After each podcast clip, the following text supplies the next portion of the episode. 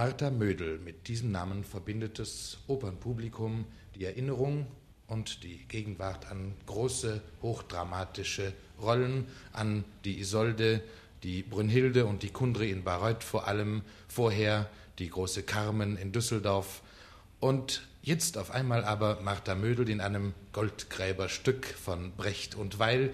Was sagt da das Publikum zu dieser überraschenden Wendung? Es ist eigenartig, dass das Publikum teils, teils reagiert. Also ich möchte sagen, der größere Teil davon sieht ein, dass nach einer großen hochdramatischen Karriere, die ja einmal zu Ende gehen muss, nicht, äh, dass es schön ist, wenn man sich eine neu, wenn man sich Neuland erobern kann. Das heißt also Charakterrollen verschiedenster Art.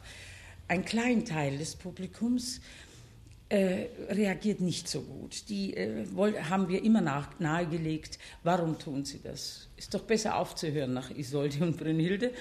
Und eine ganz süße Geschichte gibt es von eben dieser Oper Mahagoni in Stuttgart, wo zwei alte Wagner-Damen im Zuschauerraum saßen. Dazu, muss ich noch sagen, sang die Jenny Anja Silja. Und die beiden alten Damen sagten, und das sind Wagner-Sängerinnen. Das sind also für diese Damen die Himmel eingestürzt, Walhall ist noch einmal zusammengepoltert. Haben Sie selbst das Gefühl auch? Nein, nein, gar nicht. Ich überhaupt nicht. Ich bin so mit dem Theater verbunden. Und ich muss dazu sagen, ich bin nicht verheiratet, ich habe keine Kinder. Für mich ist das Theater das ganze Leben. Und wenn es mir schon das Glück hat bereitet, dass ich auf irgendeine Art und Weise weiter Theater spielen kann, natürlich immer in, im, im Rahmen. Ich möchte nicht eine Rolle übernehmen, die Pferde sind gesattelt, nur damit ich am Theater auf der Bühne rumlaufe, nicht? Aber in meinem Fall war es ja so. Ich hatte wunderbare Aufgaben bis jetzt. Bluthochzeit von Fortner, diese Mutter, das ist ja eine herrliche Sache. Dann eben dieses Mahagoni, das ich jetzt schon in der dritten Inszenierung mache. Dann habe ich zuletzt in Wien gemacht mit äh, Böhm Lulu, die Gräfin Geschwitz. Jetzt fallen sie mir gar nicht alle ein. Es waren also einige. Dann, was ich sehr gern gemacht hat, das Fischweib im Verhör des Lukull von Brecht-Dessau. Also alles wirkliche Aufgaben, die mir große Freude machen. Die Theaterbesessenheit also, die sie nicht loslässt. Und wir haben den Dank davon, denn wir können sie in so vielen großen Aufgaben neu wiedersehen. Eine neue Martha Mödel, die mit aller Energie ihre Rolle des Lebens weiterspielt und weiter singt. Und jetzt vielleicht ein bisschen in Erinnerungen kamen, was waren nun für Sie im anderen Fach die großen Erlebnisse? Da gab es einige. Die Entdeckung Bayreuths für mich, die ich ja damals eröffnet habe mit Kundry, die Eröffnung der Wiener Staatsoper mit Fidelio und ein bisschen noch zurückgegriffen, alles, was ich mit Furtwängler machte, was ich dann mit Karajan machte. Natürlich alles, was ich mit Wieland machte, das an aller, allererster Stelle. Und all den anderen großen Dirigenten und Regisseuren, Rennert und so weiter. Ich, möchte, ich könnte eigentlich nur noch sagen, meine Lieblingsrolle war Götterdämmerung. Als Brunhilde, Wieland Wagner ist tot. Würden Sie jetzt noch nach Bayreuth gehen? Nein, also ich würde nicht gehen, aber das soll jetzt bitte nicht falsch aufgefasst werden. Das hat gar nichts mit dem neuen Bayreuth zu tun, sondern wie Wieland Wagner starb, war ich an und für sich an der Grenze der Wagner-Rollen angelangt. Also ich musste da sowieso wechseln.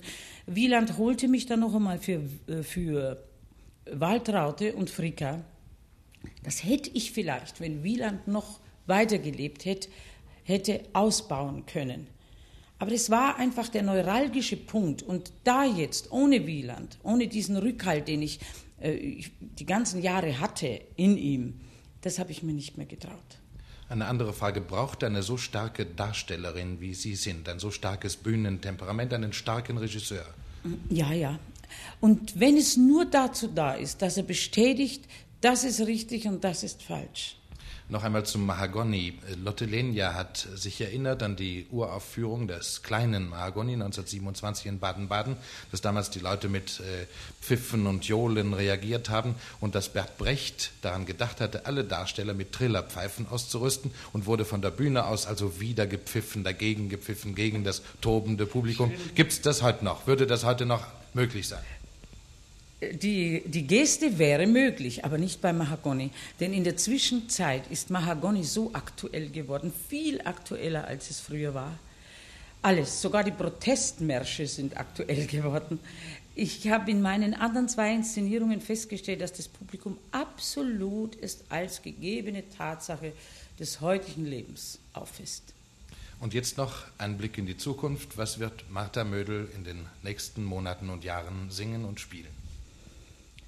Jui, da muss ich mich jetzt besinnen. Also erstmal mache ich hier in Köln noch eine Neuinszenierung, die Gräfin im Wildschütz, nachdem ich sie in Berlin mit Barlock gemacht habe und er es ganz von der Oper weggenommen hat, schauspielerisch. Und das war ein großer Erfolg. Also ich werde es hier auch mit Herrn Neugebauer machen. Machen Sie es als Karikatur? Ich möchte sagen, Karikatur ist zu viel, aber eine Persiflage auf, auf, meine, groß, auf meine große dramatische Zeit, wissen Sie? So etwas habe ich angelegt. Ich habe, ich habe diese, diese Gräfin, die da in Sophokles lebt, so ein bisschen von der, der, der, der abgetakelten Opernsängerin hergenommen und das geht sehr gut. Es ist sehr wirksam. Wir können uns, glaube ich, alle darauf freuen und danken Ihnen und alles, alles Gute für Ihre Zukunft. Dankeschön. Danke.